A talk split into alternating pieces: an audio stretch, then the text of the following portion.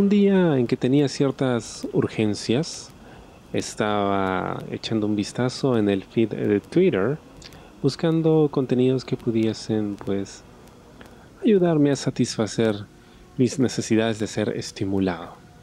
De pronto me encontré con algo que lo hacía un poco diferente a lo que solía encontrar. Era pues del contenido que uno suele encontrar en Twitter por estos días. Pornografía.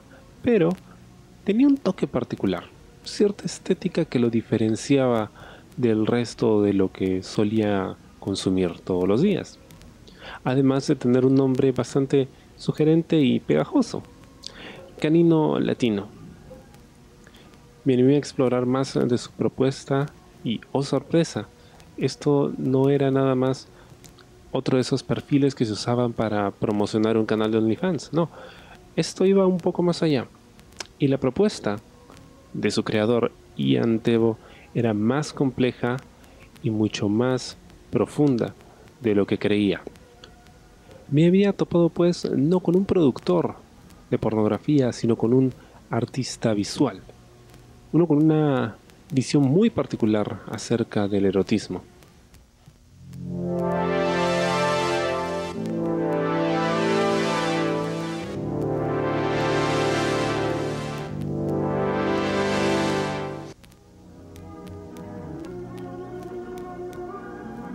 Y Anteo, bienvenido al programa. Tenía muchas ganas de conversar contigo. Eh, descubrí tu chamba gracias a Canino Latino porque como los que escuchan este programa ya saben, yo soy muy fanático de la pornografía y me encantó tu propuesta. Se siente muy fresca, pero a la vez se siente muy estética, que es algo que siento que, se ha perdido un poco ¿no? en esta vorágine de, de, del OnlyFans y del porno casero pero lo tuyo, lo tuyo luce diferente, se siente diferente y eso lo hace muchísimo más disfrutable.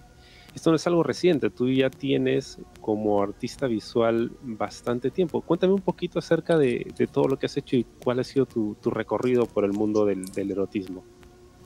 Ya, eh, primero que todo, gracias por invitarme. a veces siempre, de hecho, no, no hablo mucho acerca de mi trabajo, no por un tema personal, o sea, en general, no porque a veces no, no tengo tiempo y yo ahora recién me estoy dando un tiempito para hablar acerca más o menos de, todo mi trabajo, ¿no? Pero sí, es bien interesante lo que mencionas, ¿no? Eh, definitivamente, si hablamos un poco, no sé, a nivel cronológico de la pornografía, la pornografía se, como empresa, como industria, como meca, ya tuvo varias crisis y ya decayó, ¿no? Definitivamente en la actualidad las plataformas amateurs y definitivo como el OnlyFans, de la cual yo creo que es parte, es parte de un mercado que se está creciendo, o sea, no creo que sea malo, pero sí es una estética que está creciendo, o sea, la estética del amateur, ¿no? Definitivamente estas plataformas se caracterizan, pues, ¿no? Con, con un hecho de, de, la inmediatez y el día a día, ¿no? Que eh, tienen un mercado hiperpotencial en, en el mundo, pero como a diferencia de, cualquier mercado, hay diferentes tipos de clientes. Pero yo soy un fiel creyente, también de que hay un punto medio, ¿no? En el cual tú puedes ser entre amateur y ser medio profesional. Y eso es a lo que apunto yo. O sea, la mayoría de chicos que se graban, ahorita trabajo, ahorita trabajo un formato que se llama formato de colaboración. Como a mí me interesa mucho desde hace años eh, entender, el mundo del trabajo sexual, aproximadamente hace unos 11 años que vengo desarrollando estos proyectos, ido calando diferentes etapas, ¿no? Y esta vez ya, ya comencé a trabajar con los que son creadores de contenido de pornografía gay. Igual yo los considero trabajadores sexuales, ¿no? Porque para mí el trabajo sexual es muy amplio, ¿no? No solamente es el score, el que da servicio presencial, sino también el que da un, un show por webcam, el que da un show de sexo en vivo, con el cual no tienes ningún tipo de contacto. Yo ahora estos chicos, la mayoría, que son escorts, para ser sinceros, en el mundo obviamente gay estoy hablando, y en el mundo heterosexual de mujeres cisgénero probablemente solo sean presencial. Entonces, estas herramientas le, dan un, potencial extra porque ya se vuelven una fuente de deseo más cercana, o sea, más, más realizable, ¿no? El deseo se mueve en, en distintas capas, ¿no? Y el tener este tipo de contenido que le da a, los chicos un valor agregado, crea definitivamente que, digamos que la oferta para ellos es en cierta forma más atractiva, ¿no? Porque van a tener más clientes, van a tener más seguidores. O sea, definitivamente grabarse con celular está dentro de una estética bien clara y bien marcada, que tiene un público bien fuerte, ¿no? Pero también está el, otro mercado, grabar con una cámara con 4K, un tipo de iluminación.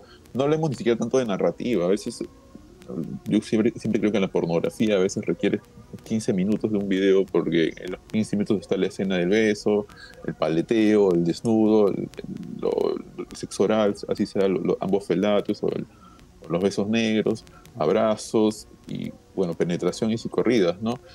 Y, cada tipo de, de, cliente busca lo que le excita y busca, va a adelantar, ¿no? O sea, a cada momento en el cual quiere ese pedazo, ¿no? Y ahí es donde va a encontrar el placer inmediato, que, definitivamente la pornografía radica así. Todo objeto pornográfico que ha sido creado, ha sido, o sea, su objetivo es, es buscar placer, ¿no? Es difícil encontrar una narrativa, de pronto lo que era soft porn, ¿no? Antiguamente, ahora en la actualidad todo, quiere decir, es, un hardcore con amateurismo, porque hay penetración, eyaculación totalmente explícito, ¿no? Pero sí, o sea, yo vengo buscando ese punto medio, o sea, yo, sinceramente, a veces yo no sé si, si hago más trabajo pornográfico o más trabajo erótico. Creo que estoy en esa delgada línea, ¿no? Que, que busco tentar un lado. Y creo que la transgresión radica en eso, ¿no? Cada vez jugar con los límites y ver hasta dónde... O sea, hasta hace un tiempo yo pensaba que un pene en erección en una foto o un video podría ser un acto o sea, 100% pornográfico, pero ahora estoy consciente de que puede ser un acto 100% erótico y no depende tanto del pene, de la, de, la, posición, depende mucho de la lectura, del mensaje que tú quieras, que tú quieras dar. Efectivamente, porque yo estoy viendo eh, tu trabajo fotográfico en Instagram, que por cierto está muy chévere, a mí me encanta la fotografía erótica. Sí estoy notando eh, precisamente esa diferenciación, ¿no? Como dices, antes ver un desnudo era pornográfico. Cuando yo estaba en el colegio, recuerdo que un compañero llevó unos casinos que tenían mujeres desnudas y para nosotros eso era pornografía, ¿no? Pero ahora se siente como que más normal debido a que lo encuentras en todas partes, ¿no? Entonces, claro, cuando tú aprecias una foto como las que tú haces, empiezas a notar, por ejemplo, los tonos de colores, la posición del modelo, ¿no? lo que hay en el, en el escenario con el que estás fotografiando. O sea, hay otras, son otras sensibilidades y creo que tiene que ver con el hecho de que estamos ya tan expuestos a ver genitales por todas partes, que, digamos, son las propuestas como las tuyas las que resultan más atrayentes, precisamente porque lo otro ya se normalizó. Sí, de hecho, yo tengo una, una gran, una gran duda que siempre me planteo, y es que a veces, o sea, ya, ya a estas alturas, ¿qué es y qué no es pornografía? O sea, a veces dicen que la pornografía es la hipervisualidad, pero mira, si tú ves la cantidad de desnudos que hay en Instagram, eh, sin ser genitales, sin ser tan explícitos, son hipervisuales porque hay tanta cantidad. Entonces, de, pronto esa imagen se puede volver pornográfica por, por cantidad. Y ya lo genital se vuelve que una categoría más, no sé, más intensa. O sea, ya casi un documental. antes decían que la pornografía era un documental fisiológico, porque grababas y detallabas de tal manera los órganos que prácticamente era un documental. Tú lo pones eso en, un, consultorio médico y es un documental fisiológico, ¿no? Obviamente si le pones el sonido, la trama, todo detrás, es, una pornografía porque se encadena, pero para, pero para un, en un plano en el cual se desarrolla tiene cargas. De hecho, yo lo que yo considero que hago es documental contemporáneo, documental de autor, ya casi ni siquiera, o sea, la parte mi parte fotográfica, porque definitivamente estoy retratando un grupo de personas que se dedica a trabajo sexual, que están conformes con su sensualidad, y cuando hablo de sensualidad no me refiero a que están bien con su cuerpo, se sienten cómodos con su cuerpo, a pesar de que todos somos perfeccionistas en cierta forma y queremos vernos lo mejor posible, pero lo sensual se, se, se nota, ¿no? O sea, esa comodidad con su cuerpo y demostrarlo es algo muy propio de que, yo, yo, me he encontrado con trabajadores sexuales, ¿no? Que, o sea, quieren dar lo mejor de sí y que, como tú bien dices, ¿no? Eh, hay un juego bastante con los espacios, ¿no? Me gusta, o sea, fotografío en hoteles de mala muerte, como fotografío en las locaciones que el Estado... Y la mayoría de retratos que tengo ahorita en la actualidad, los últimos, son los que yo considero el retrato post-coito, por así decirlo, ¿no? O sea, son las, es un retrato después de que han, ya han follado, ya han intimado, y muchas veces ellos ni se conocen, o sea, como son, hay, hay mucho de lo amateur ahí, ellos, las coordinaciones son muy improvisadas, hay todo algo bien alrededor que es bien, bien efímero, porque a veces tú de la nada el chico se puede desanimar y es algo súper humano que alguien no quiera grabar porque se dio cuenta de, que, de lo riesgoso que es, y incluso en el mismo momento sabes que se quieren echar para atrás, pero tampoco no puedes ni obligarlo ni decirle nada, pero se sienten presionados. Entonces, ¿cómo manejas eso, no? Entonces, cuando yo retrato a estos personajes, ese retrato post-coito, por así decirlo, ¿no? Porque es después de haber grabado, después que ya han intimado, a pesar de no haberse conocido. Hay una carga erótica, definitivamente. Esto cualquiera lo puede escuchar y decir, oh, wow, qué rechante, ¿no? O sea, no se conocen y follan, o sea, es como, no sé, como que el grinder puta documentado. Pero sí funciona bastante. Yo imagino que en Europa debe ser peor, en Estados Unidos es peor, no sé. Pero yo creo que la realidad limeña, que de por sí, te soy sincero, Lima es hiper machista, Lima es hiperhomofóbica, ya estamos cambiando un poco, pero mira, yo te, yo te confieso ahorita algo, no, no, no confesarlo, digo siempre, abiertamente, yo soy heterosexual, ah. yo, soy, yo soy heterosexual, tenía mi novia hasta hace unos días que ya terminamos, eh, que también hace fotografía erótica de desnudos, pero en caso de mujeres, y, y, muchas veces me dice, oye, pucha, como que no te arrecha hacer estas cosas, digo, oye, no, es que para mí yo no hablo de heterosexual, o sea, te digo heterosexual ahorita para, para entender un concepto claro de qué, hacia dónde van mis gustos sexuales. Yo lo entiendo todo como sexual, ¿no? O sea, no diferencio, si algo, alguien me gusta, algo me gusta, eh, eh, siento atracción, ¿no? Pero yo creo que en la actualidad, o sea, y como te digo, en Lima, ya esos límites están cambiando bastante, ¿no? O sea, yo puedo fotografiar siendo un heterosexual porque también bien, bien, bien con, para decir que me gustan vaginas y senos, por así decirlo más, más exacto, puedo fotografiar chicos gay y tengo otra mirada, otra percepción acerca de eso. O sea, y cero pulseo, ¿eh? Cero pulseo. O sea, si han intentado, me joden, pero se dan cuenta que cuando trabajamos los trato como amigos, no como objeto de deseo. Entonces, creo que hay un trato muy especial. O sea, de pronto lo que yo hago es un equivalente o sea, durante mucho tiempo eh, los hombres fotografiaban mujeres y se llamaba esto la mirada masculina, de male gaze, ¿no? De pronto lo que yo hago es, en vez de fotografiar eh, entre gays a otros gays como objeto de deseo, fotografío como un heterosexual ah, y tengo otra mirada, ¿no? Los hago proponerse en, poses que yo desearía sentirme cómodo. El retrato tiene mucho de, de, espejo, ¿no? de autorreflejo, ¿no? Y a veces me han bromeado y me han dicho, oh, esta es una foto muy de estilo, man porque carece de un poco de, del erotismo que requiere el, sentido gay, a veces se va por otros lados, ¿no? O sea, algunas sí desencadenan y llevan al, al punto. Pero también tiene que depender mucho de mi estado de ánimo, mi estado emocional, ¿no? Porque hay veces, o sea, es inevitable. La creación artística y el proceso artístico depende mucho de las emociones. Hay días que me siento más feliz y hago las fotos, puta, medias graciosas. Hay días que siento, sí, me siento medio caótico y y hago unas fotos que, o sea, que definitivamente en Instagram no las puedo poner porque ya, ya, me, ya me han cerrado. Y eso que yo hago un tipo de censura, no sé si te has dado cuenta, que ya le, ya le volví es mi estética. Ese tipo de censura y sobre una estética a partir de una necesidad. Esa estética es interesante porque también habla mucho de, de, qué es lo que no podemos ver, ¿no? O sea, y este punto hay que censurar todo, todo contacto físico. Y es, es, es, es medio incoherente, o sea, yo creo que no sé hasta qué punto estamos llegando. O sea, o sea yo ahora estoy, estoy creando un Patreon. Ahorita que me trajeron, me están creando un Patreon porque decía, o sea, ya en Instagram no puedo mostrar nada. En Twitter muestro, ¿no? Pero Twitter va por otro canal, ¿no? claro. pero no. Justo lo que mencionas de, de, tu estética, ¿no? Y llega a ser un poco incongruente en redes sociales, como siempre ha sido en nuestra sociedad, por ejemplo, censurar en televisión a una mujer que está en eh, ropa interior, pero no censurarla si está en traje de baño, ¿no?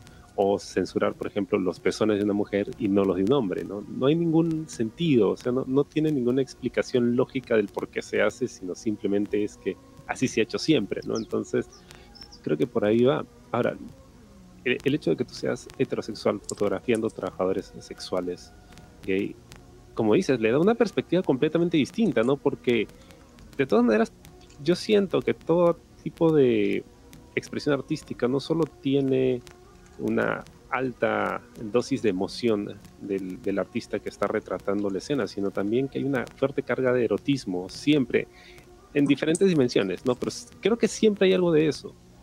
Y el hecho de que no necesariamente tengas eso al momento de fotografiar a un artista o de grabar a una pareja teniendo sexo, creo que de todas maneras le da un sentido un poco más fresco, un poco más, no puedo decir limpio, pero sí un poco más em, objetivo.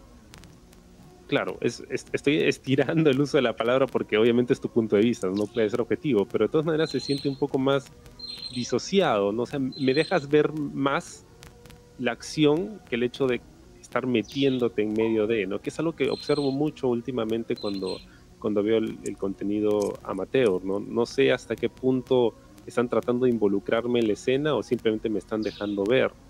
Porque a fin de cuentas el, el, ver pornografía no tiene un principio boyerista, ¿no? O sea, tú estás viendo sin necesariamente intervenir, ¿no?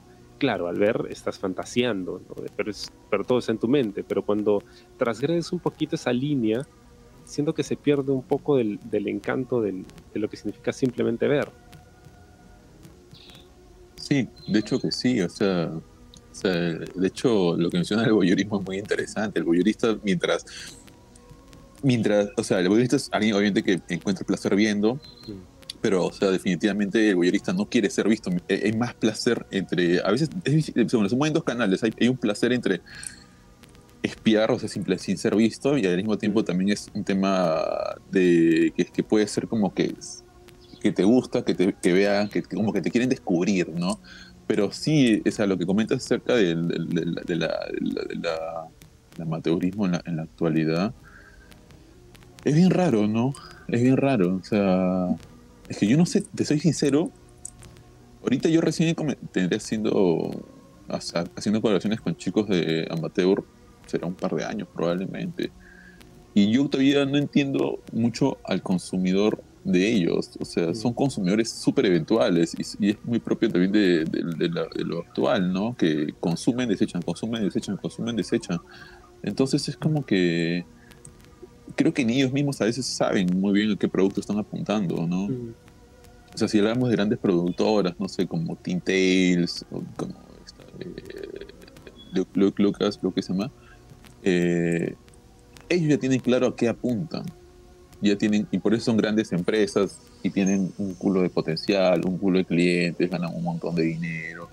Pero ese es el problema en el, en amateur, o sea, se queda a veces en esa distancia que, como dices, tú no sabes si se están involucrando, solo se están dejando ver, no hay un lenguaje claro. Aunque he visto un par de, un par de propuestas bien interesantes, ¿ya? O sea, que me parecen chicos que se están proyectando bien y ya tienen un tiempo haciendo porno que me gustaría colaborar, pero lamentablemente acá también es como que un poco cerrados con su chamba, ¿no? O sea, y yo los entiendo, ¿no? O sea, yo feliz con colaborar con todo el mundo, pero, o sea, se cierran un poco y creo que el problema está ahí, ¿no? O sea, la idea es hablar, conversar y, sacar feedback de todo.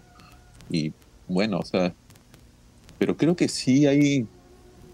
Mira, te, soy honesto, yo creo que también ahorita, o sea, Lima, para ser más exacto, a partir de la migración venezolana había un despertar en, la gente para producir contenido, o sea, es inevitable, o sea, y, y, también te diría un segundo despertar sexual, o sea, o sea definitivamente, y, te hablo en probablemente la comunidad gay ha sido la más, la más despertada, por así decirlo, pero la heterosexual probablemente también sí, pero de que se han desahuevado, se han comenzado a mostrar más, sí, o sea, es, inevitable. Tenemos que agradecer mucho a, los, Yo tengo un montón de amigos venezolanos que son scores, se por eso. Y muchos de ellos me comentan eso también, ¿no? O sea, ellos no, lo ven de pronto, no, que es normal. Bueno, es normal, mira, yo, yo acá he visto y no he visto tanta creación de contenido, no he visto tantos chicos ahí desesperados, tanto, tantas ganas, ¿no? y eso es, eso es un gran reflejo de cómo estamos hemos estado, o sea, encapsulados, ¿no? Y bueno, creo que es importante, o sea, yo, lo llevo por el lado del documental, o sea, yo puedo hacer pornografía, puedo hacer retrato erótico, pero la, capa, el núcleo de fondo, es para mí un documental contemporáneo de cómo, de, de, la sexualidad en Lima en la actualidad, cómo se desencadena a partir del trabajo sexual. Ahora, me gustaría ver también, o sea, ahora estoy trabajando en un tema de migración, ¿no? O sea, hacia dónde migran los trabajadores sexuales. Ya vengo trabajando en este tema hace un tiempo, pero ahora estoy enfocándolo más a... Porque definitivamente Lima es una ciudad que a veces no brinda muchas capacidades. Entonces la mayoría se quiere, quiere migrar, ¿no? Y mucha de la gente que fotografió ya no está en Lima, obviamente apuntan a Europa, y, todo es como que un sueño, porque Europa se, se pinta como el paraíso, el paraíso LGTB, ¿no? O sea, es como que ir y estar más tranquilo allá, poder trabajar y crear contenido. Y definitivamente lo es, ¿ya?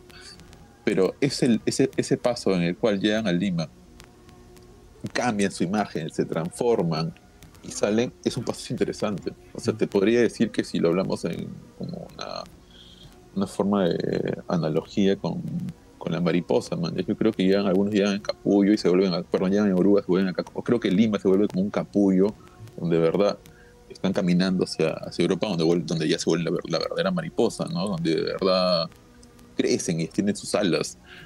acá lo siento así como que medio como el capullo, ¿no? Como que están medio encerrados y están como que están en eso, formándose y, y luego se abren. Tengo un montón de personas que se han ido a Europa y, pucha, qué loco, están en, como que ni bien llegan y ya son otros seres. Y eso me, me alegra bastante, ¿no? O sea, me da un tipo de satisfacción increíble.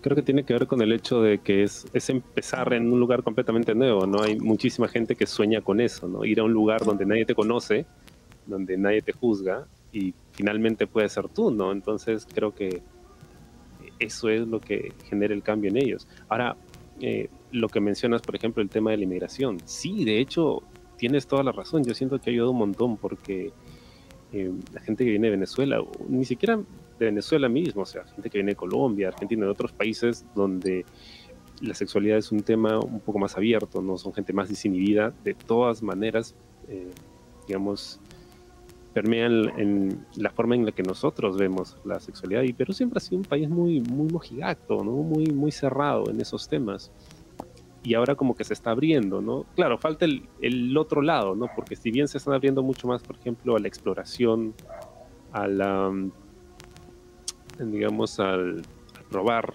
cosas nuevas, ¿no? Al no sentirse tan atados, también hace falta, creo, el, el, contrapeso del, ok, pero ¿qué significa esto, no? O sea, la mirada que tú tienes, ¿no? La mirada documental, o sea, de acuerdo, esto está pasando, este es el fenómeno, pero cómo se explica y a dónde va y qué efecto puede tener en nosotros. ¿no? Estamos en, medio del proceso, entonces siento que probablemente aún es muy pronto para ver cómo, cómo va a impactar nuestra sociedad, pero hasta el momento pareciera que tiene un impacto relativamente positivo, ¿no? Porque yo siento que hay muchísima gente que es muy neurótica precisamente porque su sexualidad siempre ha estado muy limitada. Y, parece mentira. Ya, no sé si te ha pasado, pero yo he conocido mucha gente que tiene muchos de estos problemas, que anda siempre estresada, que anda eh, muy eh, fosforito, ¿no? cualquier cosa le molesta, no, no tiene una actitud muy positiva con respecto a la vida hasta que tienen sexo y de pronto como que todo eso se va, ¿no? Como que se liberan un poquito y ven la forma de, ven la vida de otra forma. No sé si te ha pasado a ti, pero a mí me, interesa muchísimo el que tú lo plantees, el trabajo que estás haciendo como una visión documental. Porque sí, en, 20 años nosotros vamos a volver a ver tus videos, tus fotos y podremos decir, ah, mira, aquí empezó todo, ¿no? Este es justo el momento, el punto de quiebre en el que el Perú, que veía el sexo de esta forma, pues cambió. Sí, de hecho, qué interesante eso, lo que mencionas, ¿no? De que, o sea, es que hay, una frase de mujer, siempre me da el nombre ya. Eh, es una frase de un romano, creo, ya. Que dice, o sea, todo animal post-coito está triste, ya. Y que, que, es lo contrario de pronto, si hablamos de las cuatro emociones básicas, pues, ¿no? Que es ira, alegría, tristeza, y creo que es lo otro, no me acuerdo. Pero esa sensación de represión, de fosforito, que bueno, a mí también me ha pasado definitivamente. Claro, pasas al otro lado, ¿no? Y de hecho la tristeza es un momento bastante de, pensar, ¿no? De, reflexión. O sea, podemos asociar, mucho la, la, tristeza como reflexión. Y sí, pues, ¿no? Una vez que tienes sexo, ¡pam! ya estás, estás en otra frecuencia, estás como que pensando, pensando, ¿no? Y es algo que de pronto sí le faltaba mucho a Lima. O sea, y, qué pena que mucha gente, mucha gente valiosa, o sea, que se haya ido a Lima porque no se ha encontrado identificado o identificada, ¿no? O sea, por, por, su sexualidad o por su forma de pensar que ha encontrado en otros países ese, ese colchón que a veces necesita. Pero, mm, mm, o sea, si lo hablamos, como me mencionas, yo, yo también considero positivo, ¿no? Esta migración obviamente me da un montón de pena que no puedan estar en su país y es una situación complicada para todos. Pero al mismo tiempo, o sea, las cosas pasan por algo. definitivamente Lima necesitaba, Perú, perdón, necesitaba esto, y que y que bueno, que Chile haya cerrado un poco sus fronteras y cerrado esa migración y se haya concentrado un poco en Perú. Bueno, también como dices Colombia, yo también conozco varios chicos colombianos que, pucha, años luz en lo que es la, sensualidad como motivo y la sexualidad. O sea, yo creo que manejan, no sé, es tan, es tan distinto hablar con esas personas y luego hablar con tus amigos. Tengo, tengo un montón de amigos heterosexuales y todos son, yo les digo homograciosos, ¿ya? Porque no, les digo homofóbicos porque, sí, o sea, hacen, o sea, son como, hacen sus bromas, pero no se dan cuenta que en el fondo yo las acepto porque, en fin, yo también me cambió bastante mi forma de hablar, o sea, hacer bromas. Pero yo les digo, oye, pero date cuenta en el fondo, en el fondo porque es ese tipo de broma. O sea, hay algo ahí que, que te está picando por dentro, que sientes que no puedes soltar. Y es porque o sea, hemos sido criados así. No sé si en otros países serán igual. Yo creo que es, algo muy limeño, esa, esa, postura muy criolla, diría, esa como gracioso, ¿no? Que, no sé, que como que está como que ahí que, que, que quiere bromear, pero al mismo tiempo atacar, pero al mismo tiempo es como que le gustaría saber más. Pero esa, ese miedo te hace actuar de una forma muy estúpida. En algunos como ira, en otros como esta postura graciosa de como que te bromeo, pero te acepto, así como que te bromeo, pero te acepto. Y la otra postura es la, la que debería ser la más correcta. Bueno, cada uno elige su camino, pero yo creo que la postura correcta sería ser abierto y decir, ah, man, ya, este camino existe y podría probarlo, ¿no? O sea, o sea, todos mis amigos heterosexuales, tú le hablas de sexo anal y cuando el, heterosexual debería ser lo más común también el sexo anal porque, no sé, o sea, todos, todos, todos tenemos ano, man. El ano es lo como democrático, todos tenemos ano, O sea, pero es como que, no, pues no, es como que, oh, no, así el otro, algunos que son los más desfachatados, ya, no, sí, yo con mi flaca, man, ya. Y ahora, pero tú también tienes ano, man, o sea, hacer, hacer, usar tu ano no te vuelve homosexual, si ese es tu miedo, ¿no? O sea, si quisiéramos, como te digo, yo hablo de heterosexual y homosexual para entender el camino, pero para mí todo es sexual, o sea, simplemente es sexual. ¿Te gusta alguien físicamente? ¿Te atrae? No importa el género, no importa el rol, sexualmente activo, sexualmente no activo, man, o sea, activo en el sentido de que estás sexualmente deseando y sexualmente no, no puede ser asexual, man, Entonces, yo nunca cierro las posibilidades, creo, ¿no? Entonces, Ahorita en lo fotográfico, que es lo que estoy haciendo, que le, pongo más punch y como te digo que es documental. O sea, yo también tengo, exploro, o sea, definitivamente mi sexualidad siempre está en cuestionamiento. Y mi sexualidad y mi masculinidad, definitivamente. O sea, yo te cuento ahorita algo, yo tengo 38 años ya, y la primera vez que yo tuve sexo, en general, fue a los 25 años casi. Ah. porque yo me consideraba puta, quería ser cura, consideraba que el amor, que toda esta huevada, man, es que hay que mantenerse puta invicto. Y, y, casi por ello general, los 25 años, un 14 de febrero, el Día del Amor, con una trabajadora sexual. O sea, es, como que, a pesar de que lo que quería romantizar eso, pero una, romantizar de una manera sórdida, ¿no? Mm.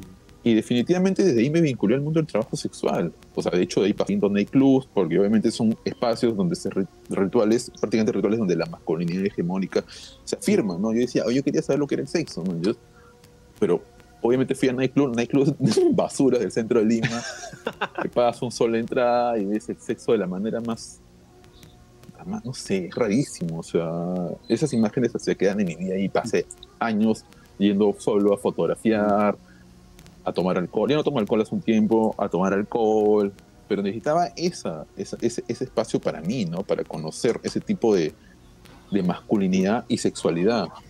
Ya no lo hago porque pasé otra etapa, yo ahora estoy, como, ahora estoy en la etapa en la cual te digo, fotografío chicos, pero también ha sido un camino para mí y Y definitivamente si no hubiera habido esta migración, no sé, pues ahorita estaría fotografiando. Ahorita quiero fotografiar flores, man, por ejemplo.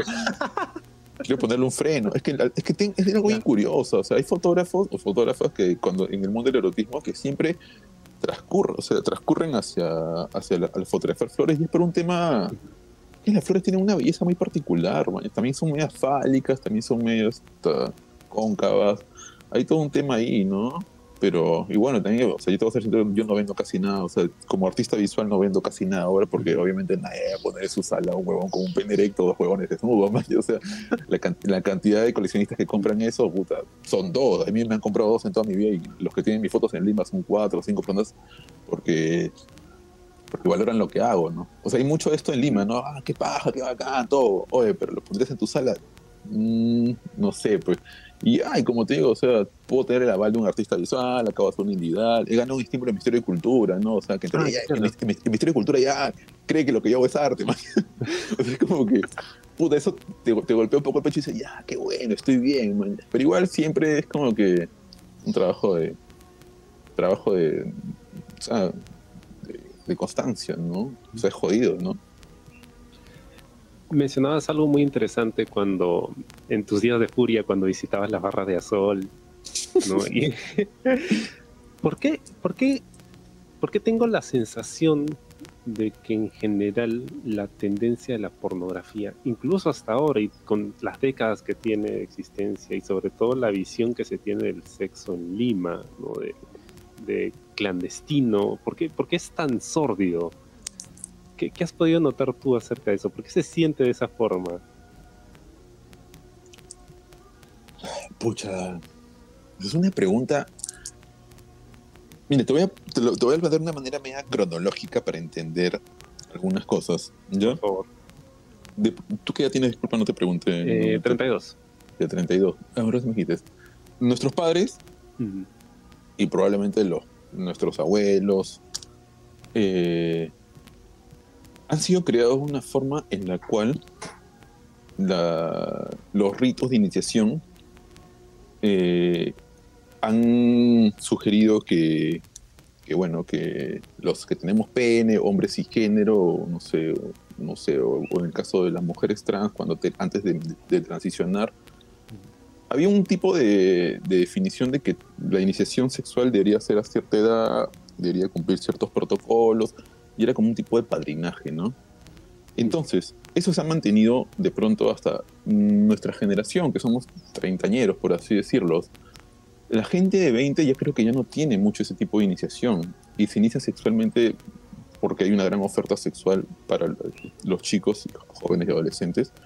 Entonces, ya no, ya no encuentran, ya no, ya no necesitan ese tipo de, de espacios de iniciación.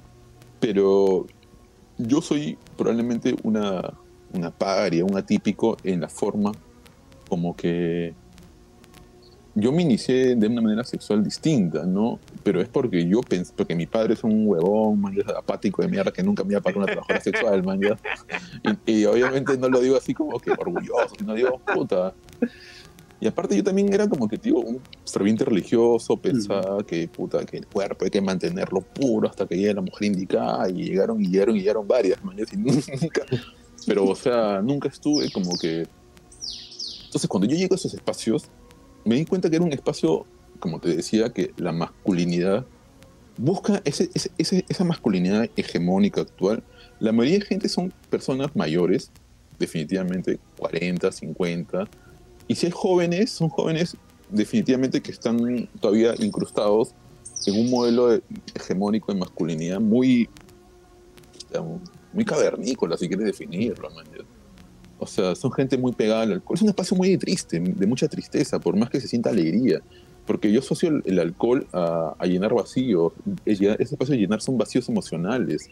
O sea, hay gente que ni, siquiera tiene sexo ahí, solamente va a conversar. Hay mucho, hay mucho, hay mucho de ahí de que. Pero son espacios que han mutado a la forma de que de lo contemporáneo. O sea, Probablemente es sordido, sí, cuando yo llegué en el año 2007, 2008 a esos lugares, porque era un año nuevo, es una historia loquísima también. Entonces, yo veía grupos de hombres con una mujer desnuda rotándola entre todos, o sea, pero no cachando, sino como que mañoseándola, tocándola, pasaba una huevona y bueno, metía, o sea, probablemente esto para mucha gente pueda sonar excitante ya, y para mí en ese momento lo era, ¿no? Era como que el objeto tocado por varios y puta, porque yo nunca había visto una mujer desnuda en físico, en persona, ¿no? O sea, había visto, pero en pornos, en videos, ¿no? Entonces, mi primer impacto dije, oye, ¿por qué hacen esto, esto, estos huevones? Entonces, esto es normal, ¿no? Y la huevona bailaba, se mostraba desnuda y se paseaba por todo. Entonces, entiendo qué buscan ahí, decía, ¿no? O sea, o sea, no creo que esas personas no, no, puedan tener una pareja normal. Yo, para, para mí eso era eso, ¿no? Porque yo venía de otro, de, otros, de otro espacio. Entonces yo me sentí súper cómodo ahí, ¿no? Porque obviamente no encontraba afecto ni sexo en otra persona y sentía que ahí podía encontrar lo que buscaba, ¿no? Y bueno, lo encontré, ¿no? O sea, me di cuenta, de ahí me volví amiga de varias trabajadoras sexuales, con varias hice fotos, con varias intimamos, con varias tuvimos alguna un par de relaciones un poco cortas. O sea, yo me involucro mucho en mis proyectos, o sea, he tenido tres, cuatro parejas que han sido trabajadoras sexuales, bueno, no sé si lo seguirán siendo, y, y hay un bastante feeling ahí, ¿no? es un espacio sórdido. O sea, en la actualidad ya no hay tanto. O sea, soy amigo de un par de nightclub, uno se llama El Refugio. Literalmente es un refugio. Mm. Porque tú llegas y hay gente que llega a cualquier hora de la, madrugada y llega triste, ¿no? Y, pero busca como que definitivamente esta recrear esta experiencia pornográfica. Y hay mucho eso, ¿no? Muchas personas piensan que lo pornográfico es, lo, es, es el sexo, la sexualidad. Y no, lo pornográfico va por otro lado. O sea, lo pornográfico debería estar, no sé, estimulando otros momentos pero, y, no y no recrearse, ¿no? Porque cuando recreas destruyes tu sexualidad. Definitivamente la media. O sea, yo no estoy en contra del porno. Creo que el porno es necesario en, muchos aspectos, pero hay que saber entender, sobre todo, que cala en aspectos que si tú no eres consciente, puta, te va a cagar tu vida, definitivamente. Sí, es, fantasía, ¿no? Y el problema es cuando asumes que una relación sexual es exactamente igual como podrías verla en un video, ¿no? Y te das cuenta que cuando ya empiezas en las prácticas sexuales es algo completamente distinto, ¿no? No funciona de esa forma, no es tan aséptico, no es tan... Eh, a, ver, ¿cómo decirlo?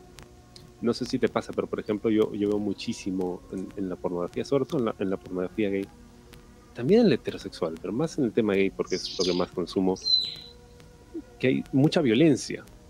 ¿no? O sea, nunca ves videos donde tengan, tengan sexo bonito, por así decirlo, donde, donde haya afecto, donde haya ternura. Eso casi no lo ves. Todo es violencia, ¿no? Como que rabia, muy primitivo.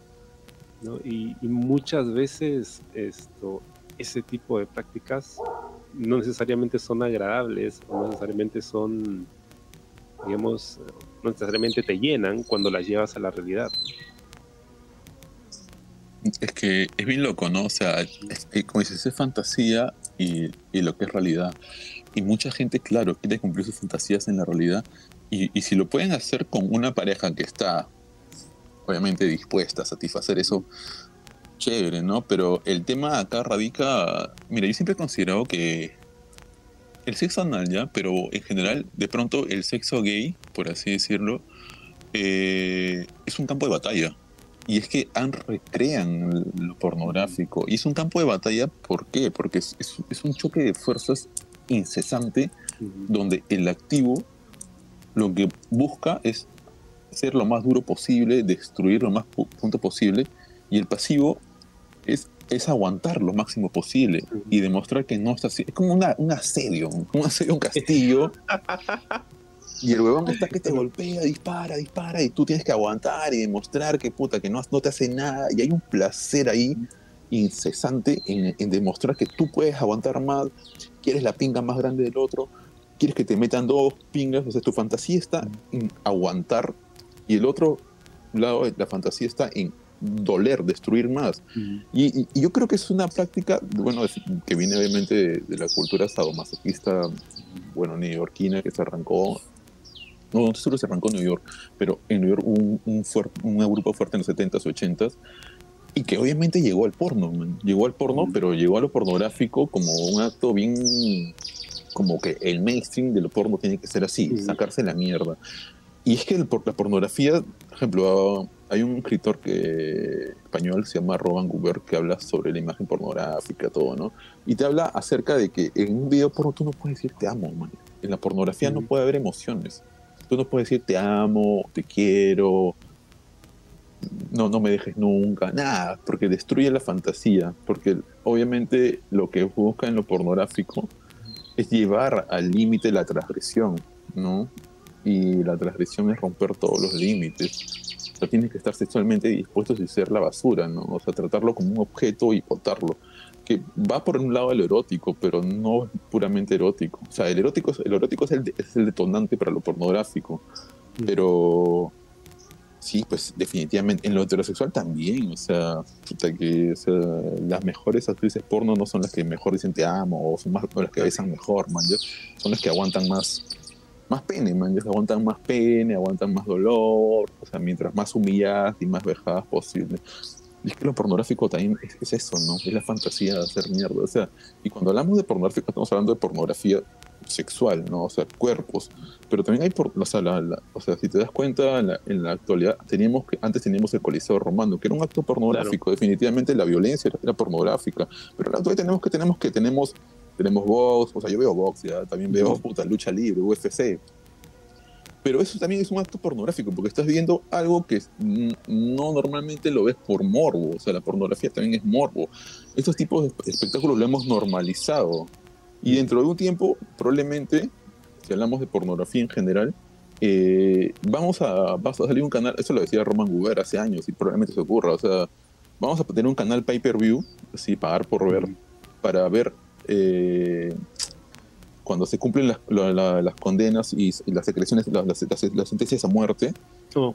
vamos a haber un momento en eso, porque ya tenemos que ver algo, tenemos que ver algo que nos detone. Y en la actualidad he visto que a veces nos pasan videos ejecuciones, siempre tenemos un amigo friki, un, loquito que te manda las decapitaciones.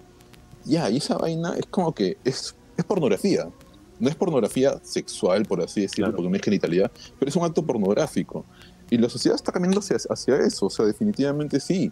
Y, y, y, definitivamente es porque cumple una fantasía.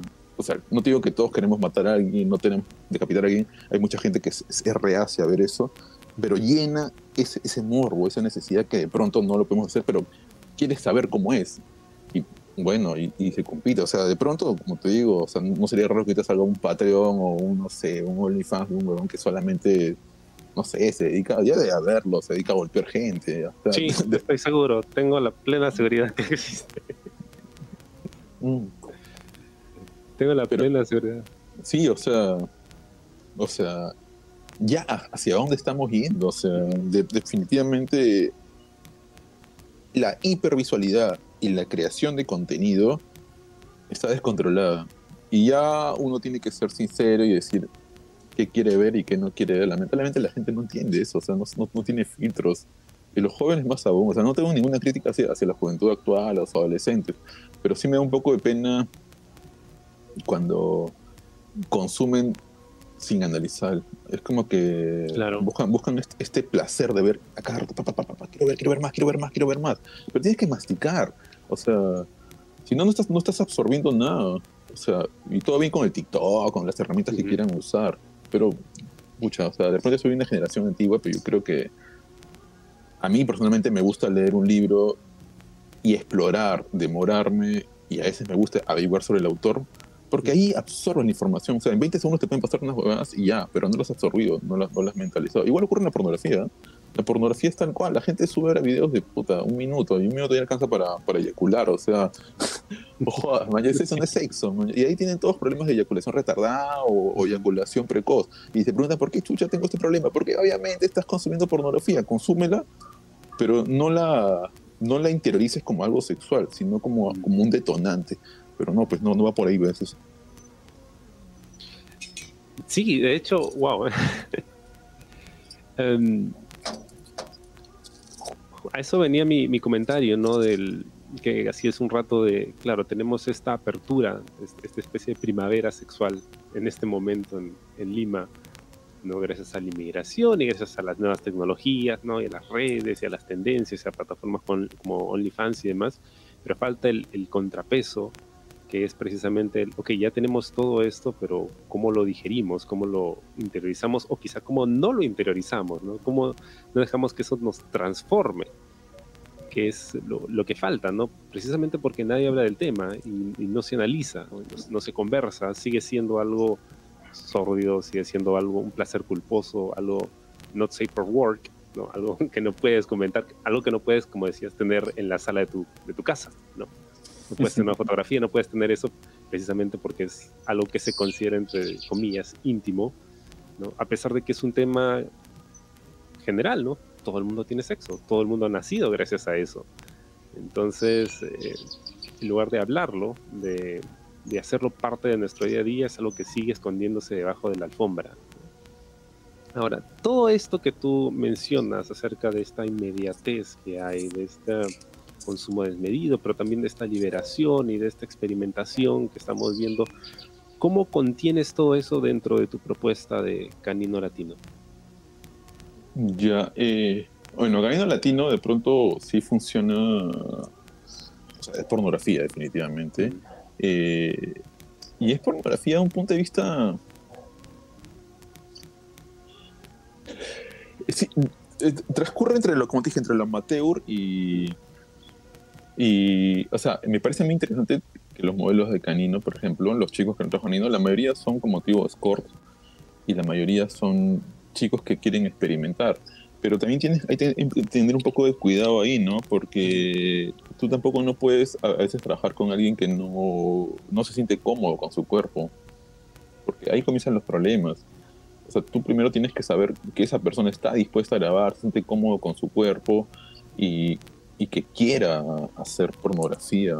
O sea, Karina Latina definitivamente es un espacio que, que busco para que gente que esté animada a hacer pornografía y algunos ya más expertos, a través de este canal tengan como que una forma de producción más interesante, ¿no? Y no te hablo tanto del 4K o, lo que sea, sino que se sienta lo más cercano posible a lo que sería una producción decente, ¿no? O sea, una producción audiovisual, no te digo de un gran estudio, pero porque no tengo el presupuesto para hacerlo, si tuviera, me encantaría hacer, alquilar unas locaciones gigantes, tener dos cámaras, pero a veces es como que este espacio que se le da a estos chicos que quieren crear contenido y se les da toda la facilidad. Yo no cobro nada, o sea, antes les pagaba, ahora, ahora no, trabajamos por colaboración y el video solamente lo pueden vender ellos y yo solamente me quedo con la fotografía y con la experiencia, ¿no? Para entender como digo todo este mundo acerca del trabajo sexual. Pero nació también como una forma de, exploración de mi parte y también como parte de mi proyecto, ¿no? O sea, quería tener una productora porno, por más amateur que sea, quería saber todo ese tipo de logística. Y ahorita me encanta, o sea, definitivamente es un trabajo medio pesado, hay chicos que les tengo videos, tengo videos para editar desde el año pasado como 12 que no he editado. Y es porque tengo una chamba, tengo una vida normal. Si yo pudiera vivir de porno, puta, feliz, man. Lamentablemente no puedo ir de porno porque no tengo tiempo. O sea, mm. trabajar en el porno es no solamente es, como dicen, es follar y ya, ¿no? O sea, es grabar, editar, producir, vender. La parte más complicada es vender. Si no sabes vender, o sea, olvídate, o sea, estás tirando plata, al, piso, ¿no? Pero creo que va por ahí, ¿no? A mí personalmente lo que busco son chicos que de verdad quieran producir, o sea, crear contenido de una manera lo más cercano posible, dentro de nuestras capacidades, a una productora de verdad. Porque, como te decía, a veces yo creo que ellos, mismos saben lo que quieren, o sea, acerca de lo, del amateur. Y a veces tienen este tipo de problemas, ¿no? Que crean contenido, luego dicen, oh, he perdido un culo de seguidores, un culo de gente que no me compra contenido. Le digo, ah, pero ¿por qué? Es que me dicen que puta, que no quieren creer, no quieren, eso no le gusta, esto sí. Entonces, hay mucho de ahí de, de entender el consumo, mucho de marketing, te diría, también.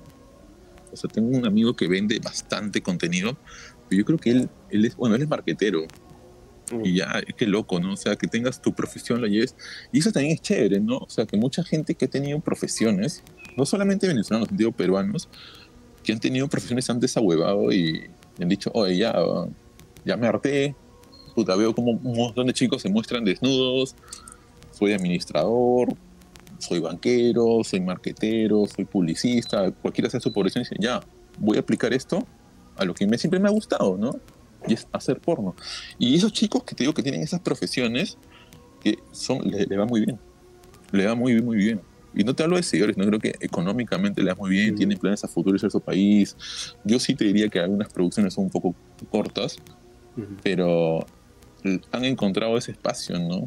De, de, unir su vida profesional con su vida sexual y hacerlo prácticamente un híbrido, ¿no? Que, pucha, bueno, es un gran camino. ojalá, ojalá fuera así para todos, ¿no? Hace un rato mencionabas algo que se me hacía muy interesante porque siempre lo noto cuando veo videos, pero rara vez lo, lo, ponen en contexto, ¿no? En papel, que era la estructura básica de un video, ¿no? Cuántos minutos debe durar, qué escenas tienen que hacerse, y eso es algo que hay sí o sí en, en un video. ¿Sientes que este tipo de estructuras de repente se pueden modificar o es que es algo que siempre se ha tenido que hacer o es lo que siempre funciona o es es por un tema de demanda del mercado o es que no hay nadie que, se atreva a subvertir esa fórmula. Ya, lo, que pasa es que el cliente, digamos que el 90%, me estoy atreviendo a decir una cifra, no sé si será ya, el 90% de los consumidores de pornografía son consumidores básicos, son como sus consumidores básicos y hay una estructura porque han sido educados de esa forma. Entonces, te, voy a hablar desde un punto de vista, bueno, de ambos, de ambos lados, ¿ya? el, heterosexual lo que primero que va a ver es huevonas, tetonas, culonas y ya. Y el, el huevón que consume pornografía gay lo que va a querer son huevones piernones, musculosos, culones una verga gigante, ¿ya? Entonces, desde ahí ya estás como que poniendo como, como esos son los caminos que se deben seguir. Y ahí es cuando eres un consumidor básico, ¿no? Que te atrae, visualmente te, te, te, jala. Pero cuando comienzas a ver pornografía, con ya un, con un tiempo, vas agudizando tu, tu, tus gustos, ¿no? Tu, lo, lo, que buscas. Por eso te decía, hay gente que solamente se arrecha con besos, solamente le excitan las eyaculaciones, solamente le excitan cuando se agarran las nalgas, y eso es muy propio de cada ser humano, o sea, tenemos fetiches, o sea, definitivamente. Pero no te imaginas una porno solamente, puta, agarrándose el culo, agarrándose el culo entre ambos. Estás probablemente esto le va a quitar al 0,01% de, de, los clientes, pero tú tienes que, obviamente, satisfacer al 90%, que son los, los clientes, el, consumidor básico. Entonces, existe esta estructura, ¿no? Que tienes que, que hacer que sea un tiempo adecuado para que luego se haga la paja y, y ya está probablemente el minuto y medio con la mayoría, la mayoría de, contextos son básicos, ¿no? O sea, y, repetitivos, ¿no? O sea, el pata que llega al gimnasio, el que te debería follar, el vecino del lado, o simplemente el amigo de tu hermano, una huevada así, ¿no? Y clásico siempre, siempre es el heterosexual que quieres romper, es como una fantasía. Definitivamente hay un campo más amplio, ¿no? Pero requiere un trabajo de guion que a veces algunas productoras no tienen. O sea, Tintel tiene una, creo, que tiene un guion muy interesante y excitante, y, pero luego tienes que tener una sección solamente de besos, porque obviamente mucha gente se excita con besos, solamente ver besos, otra gente solamente les encanta el eh, sexo oral o felatio o el beso negro. Entonces, tiene que haber esa estructura porque tienes que satisfacer a ese, a ese, a ese consumidores básicos. Pero revertir la estructura es difícil porque tendrías que sacrificar algo. O sea, si ya tienes un tiempo, o sea, ya tienes yo creo que tendrías que producir de manera alterna tu contenido para tus consumidores, para tu grueso de consumidores y luego hacer tus producciones alternativas. Como hace esta chica que hace pornografía feminista, creo que se llama Erika Lass. Oh, eh, creo, que tiene una, creo que tiene una postura interesante, pero ella sabe que obviamente, pues no, o sea no vende como las grandes productoras y creo que apunta a otra cosa, quiere hacer erotismo, quiere hacer, o sea, me parece que está en un gran camino, ¿no? Pero es difícil romper esa estructura porque esa estructura ya ha sido educada y, y ya la gente consume eso porque, porque ya tendrías que reeducar a, a los consumidores y yo creo que es un poco como te digo, hacer de manera alternativa. Tu pornografía básica, plan, plan, plan, plan, chocan, van, pum, ya está. Y luego hacer otro con más con otro, que, que en otros niveles. Lo erótico no va por lo, no, no va por lo genital, o sea, lo erótico va a lo mental totalmente. Ahí es cuando tiene que detonar la fantasía, pero eso requiere trabajo. de trabajo no solamente es como que de cámara y guion, sino también de personajes. O sea, ¿quién no se, quién no se ha rechado con una escena sexual en una película mainstream, no? O sea, definitivamente tiene, tiene una carga sexual mucho más fuerte y de, pronto más incisiva en nuestra mente que la pornografía en sí, que es súper efímera, ¿no? O sea, no creo que alguien recuerde, oh, sí, eso lo penetraron en tal escena, no. De pronto te vas a acordar de una escena súper sensual en, una película. O sea, mucha gente me habla de escenas, sobre todo las que son sexo forzado, que ya no se puede decir violación, porque lo han, lo han, censurado en plataformas de pornografía. Las escenas de sexo forzado son súper arrechantes, definitivamente. Y no, y no es nada amateur, o sea, es, es solamente contenido, narrativa. ¿Qué es lo que a ti te erotiza? Pucha, ahorita en la actualidad, o sea, en la actualidad me gusta más escuchar. Me he vuelto. Hay un término que se llama ecotebro. O sea, el voyerista es el que mira, el ecotebro es el que escucha y el que se excita escuchando. A mí me, me encanta escuchar. Me encanta escuchar. O sea, obviamente me gusta ver, pero me encanta escuchar las historias. Cuando estoy con una trabajadora sexual, me encanta escuchar sus historias, ¿no? O sea, cómo disfruto con un cliente, cómo es su sexualidad y cuando estoy con un chico, también me encanta escuchar no tanto lo sexual, sino lo el otro lado, ¿no? Lo, curioso que puede ser para ellos sus experiencias sexuales, ¿no? Va por otro lado. Definitivamente eso me sirve de aliciente al momento de, hacer fotografía, ¿no? Porque cuando fotografío un, un chico busco que sea un, un, momento entre que no se vea tan, tan, tan deseo, pero al mismo tiempo tenga esa carga, ¿no? Y es como que yo los veo, o sea, de, pronto yo sí los, yo, yo idealizo mucho al trabajador sexual, trabajador y trabajadora sexual. Bueno, fotografío más trabajadores porque son lo que veo, pero de hecho hay una carga erótica en el cual me gusta verme reflejado en esa imagen, o como me gustaría yo posar, pero va por ahí. Pero sí, te soy honesto, ahorita, ahorita ha sido un medio un ecotebro, o sea, o sea si, si, puedo estar así escuchando de pasar, sí, que Julanito me, hizo tal, o Pedito me hizo tal, o sea, es como que puta, hiper excitante. Ya estoy cansado de ver, man. Tantas veces he visto cuevas que ya. y es un canal interesante, o sea, hablar de, de, negarnos la visión para potenciar el oído es, o sea, es un camino interesante, ¿no? Lo sexual por ese lado. Y, y les digo a todos, o sea, antes había, ¿te acuerdas? No sé si las radionovelas. No sé claro. mucha gente creo que no ha gozado de eso. Pero el detonante a nivel de imaginación es fuertísimo. Y ahora no, pues no. ¿Te acuerdas las, llamadas, las llamadas telefónicas, las llamadas eróticas? Claro. La línea caliente, claro. Sí, la gente se, la gente se destruye el cerebro con eso. O sea, al otro lado te podría estar hablando la persona menos para ti sexualmente apetecible, pero la forma, cómo cantaba, la forma narrativa, es lo que te destruía. Y se ha perdido mucho eso. Y podemos hablar de imaginación, podemos hablar de nuevas tecnologías. Hay algo incluso, los, los nuevos medios llegan a más gente pero comunican menos. Y definitivamente va por ahí, pues, ¿no? O sea, no vamos a negar que un buen guion, una nueva narrativa te va a detonar, pero la gente a veces quiere ver más y, bueno, escuchar menos. Qué pena, ¿no? Sí, de hecho, te, cuento mi experiencia. Yo tengo ya casi 13 años haciendo podcasts de diferente tipo y hasta ahora el programa que más éxito ha tenido y al que menos promoción le he hecho, o sea, podcast de relatos eróticos. Wow, qué loco. Y la cantidad de gente lo consume. Y mira, yo no podría, primero porque soy muy malo marketeando a veces mis propios contenidos, pero segundo porque cómo marketeas eso, ¿no? Porque es audio, es erótico, pero pero no tiene nada visual y las plataformas ahora son muy visuales, entonces, y el tema del podcast todavía estamos descubriendo caminos como para promocionar el audio, ¿no? Como un medio, pero aún así sigue llegando gente, ¿no? Y a veces veo las métricas de quiénes lo escuchan, de qué edades son y todo, y, no deja de, hacerse muy interesante, ¿no? La mayoría de personas que escuchan ese programa son gente que tiene más de 40 años, precisamente porque mm. seguro, digamos, no estaban tan acostumbrados a a este, digamos, esta diarrea visual que tenemos ahorita en, en, internet de este tipo de contenido, ¿no? Y, o por eso quizá aprecian más el, el, escuchar, ¿no? Que el ver. ¿No has pensado tú incursionar también en ese tipo de medios?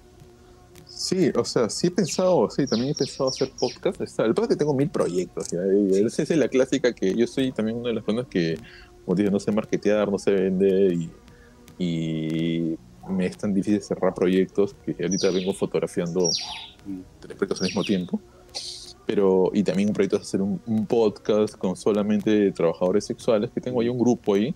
Pero es que yo creo que es una cuestión de educar, o sea, de que las personas que son consumidores visuales, o, te diría hiperconsumidores, prácticamente son gula, una gula prácticamente, eh, deberían frenar un poco, frenar y, escuchar, pero por un tema muy, muy importante, y es lo que te decía, ah, como que el libro, o sea, es importante para que puedan masticar el contenido e interiorizarlo.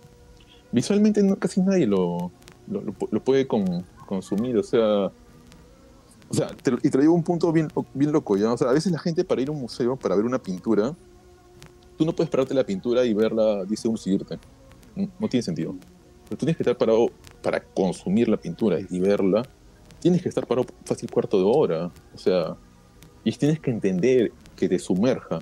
Lo llevamos a lo visual. Ahorita en lo visual la gente no, no consume ni 20 segundos de algo. O sea, estás estás en, como estás en el celular, en la pantalla, consumes, pero no interiorizas, porque no estás viendo de manera profunda, solo estás viendo el contenido. Y lo loco que a veces puedes escuchar, apagar la, la pantalla y solo estar escuchando la, la, gente que comenta, porque a veces las imágenes se repiten.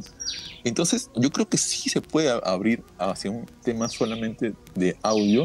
El problema es que lo notan muy aburrido. Y ¿sabes qué lo pasa? Y siento que a veces lo toman como, como que escucho, pero al mismo tiempo hago otra cosa. Claro toman mucho eso, el podcast, o de pronto el audio en general, como que. Y lo relacionan mucho a la música. O sea, lo hacen como que, ah, escucho música, pero hago mis cosas, es el acompañante, es el segundo plano. O sea, sí, somos seres humanos que desarrollamos lo, visual como el primer plano y ya está. Pero desconocer el poder del, del, oído, de, escuchar, es negarnos algo tan, tan intenso que puede ser. Pero es cuestión de educar.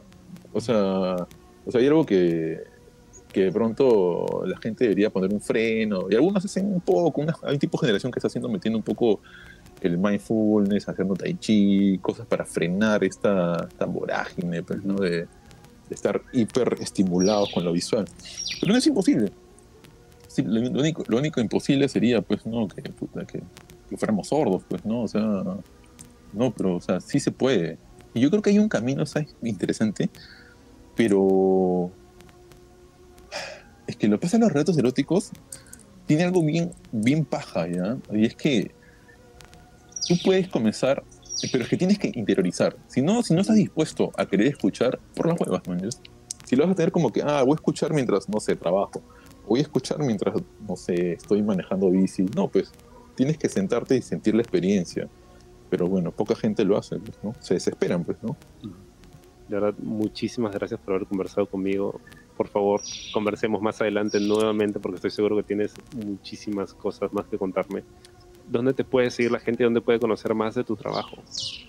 Claro, eh, bueno, en Instagram estoy como, bueno, Iantevo, I-A-N-T-E-V-O, y en Twitter estoy como Latino Canino. y ahí pueden encontrarme. En Instagram van a encontrar censurado y en Twitter sí van a encontrar contenido más explícito, ¿no?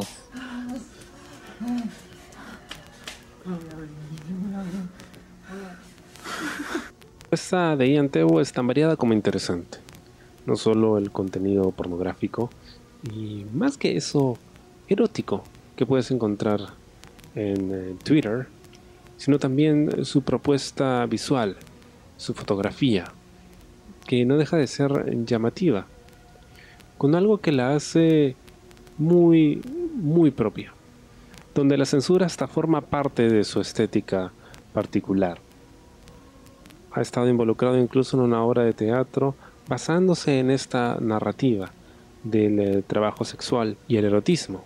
Si bien el Perú puede no estar preparado para una propuesta de este tipo, eso solo la hace más necesaria y mucho más atractiva.